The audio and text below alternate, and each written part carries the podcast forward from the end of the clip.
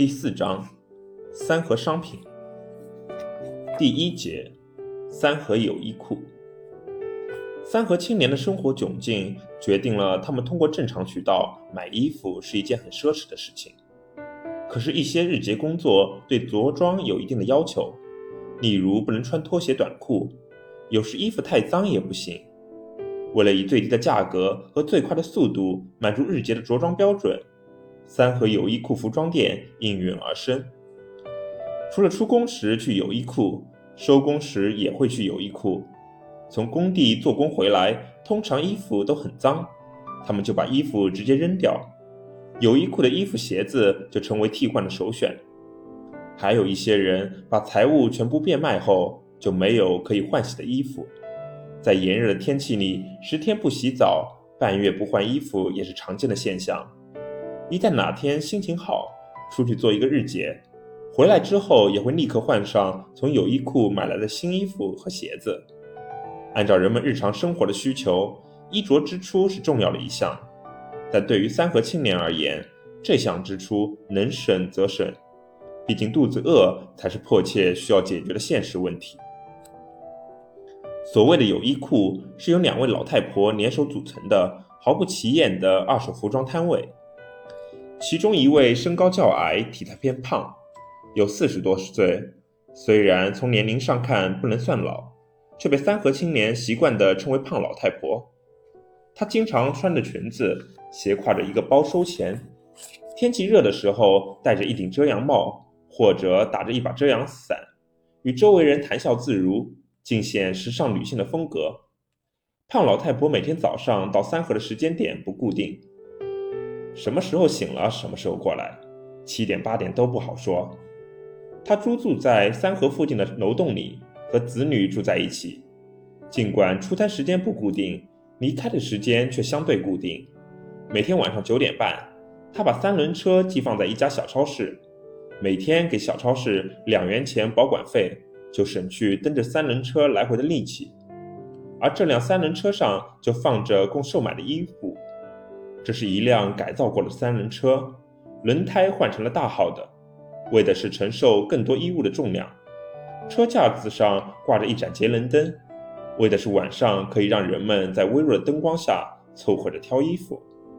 车把上挂满了各种类型的包，只留下手掌大的地方供推车用。三轮车上还堆着上百件衣服，这些衣服并会胡乱地堆放在一起，而是经过整理后有顺序地摆放在一起，以方便挑选。各式的短裤和上衣，不同尺码的牛仔裤应有尽有。基本上各种尺码类型的衣服都可以快速地在胖老太婆的三轮车上找到。三和青年挑选衣物时，一是赶时间，二是图省事，通常只是顺手拿一堆衣服上面的上面几件。简单比较一下大小肥瘦，或是在众目睽睽下套上试试，就算选完了。因而压在下面的衣服常年不见天日，会发霉，尤其是雨季。尽管胖老太婆在下雨天会用雨布遮盖衣服，并撑起一把大伞，但挡不住潮湿的空气渗进衣服里，所以天一晴，她就会把发霉的衣物翻出来，挂在竹竿上晾晒。除了三轮车上摆出的衣物之外，胖老太婆还在人力市场边上租了一个仓库。仓库仅三平方米大小，由一个废弃的公共卫生间改造而成。原先公共卫生间的所有权归某人力市场，老太婆租了下来，每年交固定的租金。她又自己出钱安装了顶棚，再用木板把仓库分为两层，底下一层摆满了用衣架挂着的衣服和装满洗洁的袋子。上面一层堆了六七个不同型号的行李箱，虽然都是二手衣物，但胖老太婆还是挺注意所卖衣物的品相。她会在卖之前把仓库里的旧衣服拿出来清洗晾晒。据说她家里还有很多存货。胖老太婆每天早上过来的时候，都用饭盒带着午饭，经常是一大碗鸡肉和大米熬的粥。她自己对人说：“这也不算是中午饭。”没人没生意了就回家吃，儿媳妇儿做好了饭菜留在家里，带着粥只是感觉饿的时候吃点。下午两点多人少的时候就回去休息一下，还要洗衣服呢。三河有衣库的另一位老太婆有六十多岁，格外瘦小，与胖老太婆不同，无论刮风下雨，她每天都吃力地蹬着三轮车往返，因为她舍不得每天存放三轮车的两块钱。瘦老太婆的脚蹬三轮车上也摆满了衣服，任由三河青年挑选。由于堆放杂乱，看上去数量显得更多。车把上、架子上，凡是可以挂东西的地方，全挂得满满当当。瘦老太婆卖衣服的时候，通常不许人胡乱翻看。她说：“有好多小偷，都是偷我的鞋子、衣服，仿佛她卖的衣服很贵重似的。”瘦老太婆也有一间小型仓库，也是两层，一层堆满鞋子。一层放满行李箱，与胖老太婆早上不规律的出摊时间相比，瘦老太婆每天六点半之前必到，为的是赶上第一波去做日结的青年来买衣物，这样就能卖出更多的鞋子和衣服。她早上过来时一般带着午饭，不过是简单的三四个白馒头和大米粥。赶上有时候没带饭，老伴就会过来送饭，但也并不是每次都送，有时候到中午实在饿了。瘦老太婆就在旁边小店买一根火腿肠充饥。下午两点，找工作的人少了，市场安静下来，瘦老太婆就躺在一张破旧的椅子上，两脚放在一张凳子上休息，撑起一大一把大遮阳伞挡着阳光。据说她在三河已有十年，子女都在深圳打工，大孙子上小学，小孙子上幼儿园。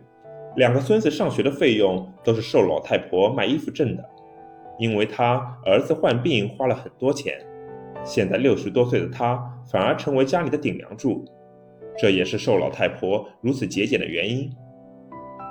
据说三河有衣库的两位老太婆之前都是在老三河小巷子里卖水果，卖了有六七年时间。由于水果保存时间短，老三河外来务工人员消费能力有限。生意一直不怎么好。后来，随着老三河搬到新三河，新三河入驻的人力公司比之前增加了很多，来打工的人数量也增加了不少。他们看到卖旧衣服和鞋子能挣到钱，就在三四年前，几乎同时开始做二手衣物生意。两位老太婆到售卖点后，都会习惯性的把刷好的鞋一双双摆好。多的时候能有三四十双不同尺码、牌子和用途的鞋，其中有拖鞋、运动鞋、皮鞋，但两家都是以保安鞋居多，因为保安日结是三和青年一大重要的选择，而做保安日结必须穿黑色的保安鞋，因此相对于裤子和上衣，鞋子的销售量最高。运气好的话，一天就可以卖出二十多双。鞋子的价格极其低廉。一般品相在十元到三十元，特别是买鞋子的三河青年，一般都是拿到日结的活之后，匆匆忙忙跑来，很少仔细挑选，鞋码的大小也顾不上那么精准，找到能穿的号码穿上试试，只要不是太小都无所谓。同鞋子一起摆开的还有刷洗干净的十几个旅行箱，放在前排固定位置。老太婆们布置好摊位后。就把刚收来的脏衣服放到一个桶里洗洗刷，当然洗的并不是很仔细，很少反复漂洗，只是把看起来明显脏的地方洗一洗。七八件衣服在半桶水里涮一下，再用衣架挂到摊位旁。没人光顾生意时，老太婆们就用针线缝补收来的旧衣服和破背包。到有衣库买衣服的三河青年，如果有时间。也会来来回回的翻着挑选，看看时尚的短袖 T 恤在身上是否合适。这时，老太婆们就会放下手中的活计，紧紧的盯着，生怕有人套上衣服直接跑了。大概是以前发生过这样的事，不得不防。三河青年挑选裤子则比较麻烦，比如牛仔裤，很难用眼睛看出大小肥瘦，此地又没有试衣间，就只能潦草的比划一下。挑选好衣服之后，就是商量价格。通常一件上衣卖五到十元，一条裤子卖十元。尽管有衣库二手服装的价格已经很低，比外面便宜得多，但三河青年还是可以和老太婆商量价格。因为每一块钱对于急于做日结、即将挂壁的他们来说都极其珍贵。而且衣服对三河青年而言是一次性商品，没几个人会穿脏之后自己洗，都是实在脏的忍不下去了就直接扔掉。外来务工青年在找到工作之后，为了方便携带行李物品，会就近购买一只便宜的行李箱。老太婆的廉价行李箱就是首选，所以尽管买行李箱的人不多，其价格却比衣服和鞋子贵很多。行李箱的价格一般是大小、新旧和破损状况而定，好一点的会超过五十元，甚至更贵。通常老太婆们卖行李箱时都不接受大幅度还价，因为一旦要购买行李箱，一定是这里的有钱人和暴发户。三河青年和老太婆们讨价还价之后，就是算账付钱，以现金结算最为普遍。当然，为了方便收钱。老太婆们也打印了微信和支付宝的收款二维码。据说，两位老太婆最早是批发新衣服鞋来三河售卖，可是三河青年消费能力有限，买卖并不兴旺，几乎快撑不下去了。随着新三河外来务工人员的聚散，生意有了转机，慢慢的开始有三河青年把穿过的旧衣服以极低的价格卖给两位老太婆，他们再把旧衣服洗刷干净卖出。发现价格低廉的二手衣物更受欢迎，于是立刻转以售卖二手衣物为主，新衣服的生意反而不做了。久而久之，两位老太婆练就了一身识货的本领，对三河青年喜欢购买的衣物非常了解，收旧衣服时也不照单全收，反倒能够收到符合三河青年喜好的衣物。很多人好奇三河有衣库的供货者究竟在哪里，经过观察。两位老太婆的衣物来源有多个渠道，其中一个渠道就是三河青年。随着挂逼程度的加深，他们为了寻找可以生存方下去的方法，就把自己的家当以极低的价格卖给老太婆。除了卖衣物，有些挂逼青年还出去偷盗，偷来的衣服为避免被人查到，也不敢穿，就贱卖给有衣库。有时候在小旅馆阳台上发生偷盗衣物事件。有在有衣库里能够找到丢失的衣物，却很少有人追究，因为谁也不会在衣服上做上证明归属的记号。第二个渠道主要来自三河附近的环卫工人，他们在打扫卫生的过程中，不仅捡瓶子等可回收垃圾，还把破旧衣服、鞋子送到老太婆这里换点钱。一个环卫工人拿过来五六件衣服和三四双鞋子，老太婆来回打量着，特别脏的。款式老的、破损严重的都不要。挑选好后，老太婆拿出五块钱交给那个环卫工人。那些看不上去的旧衣服并没有丢到，而是拿到仓库里缝补、清洗后再卖。捡衣服换钱的还有三河青年，比如在工地上捡别人丢弃的工作服和工装鞋，可以卖到一定的价格。老太婆们也会把生活中捡到的衣物聚集在一起。听说他们也去殡仪馆。捡十半伤是人家丢掉的衣服。第三个渠道是批发，主要是三河最畅销的保安鞋。保安鞋可以循环利用，因为保安鞋穿在脚上并不舒服。三河青年做完保安日结纸回来后就不再需要，就以大大低于购买价的价格卖回给老太婆。卖出保安鞋的价格是五元，等再次购买时则要花十元。中间的差价就成了老太婆的利润。可是保安鞋本身还是有损耗的，光指望三河青年一买一卖的循环使用远远不够。这就需要老太婆在保安鞋数量不足的时候批发一批新的，而新鞋的价格是二十元。三河青年通常只有在没得选的时候买新的保安鞋。当然，不管哪种渠道，有衣库收衣服的价格都极低。老太婆们的二手衣物生意基本上可以试了，除了房租之外零成本，而他们每个人一天可以卖出二十多双鞋和十多件衣服，简单估计一天收入大约为一百五十元，基本上相当于做一天日结的平均收入。胖瘦两位老太婆的业务基本重叠，买卖同样的东西又是相邻的摊位，矛盾是经常发生的。为了争夺顾客，他们都试图把自己的商品摆放在显眼位置，比如容易摆开的鞋子和行李箱就放在最外面。由于数量多，顾客随拿随放，东西自然会乱，有时分不清属于哪家，经常出现一些抢生意的误会。两个老太婆互不相让，出口大骂，甚至大打出手。前来买衣服的人不会偏向于任何一方，反而围观取乐。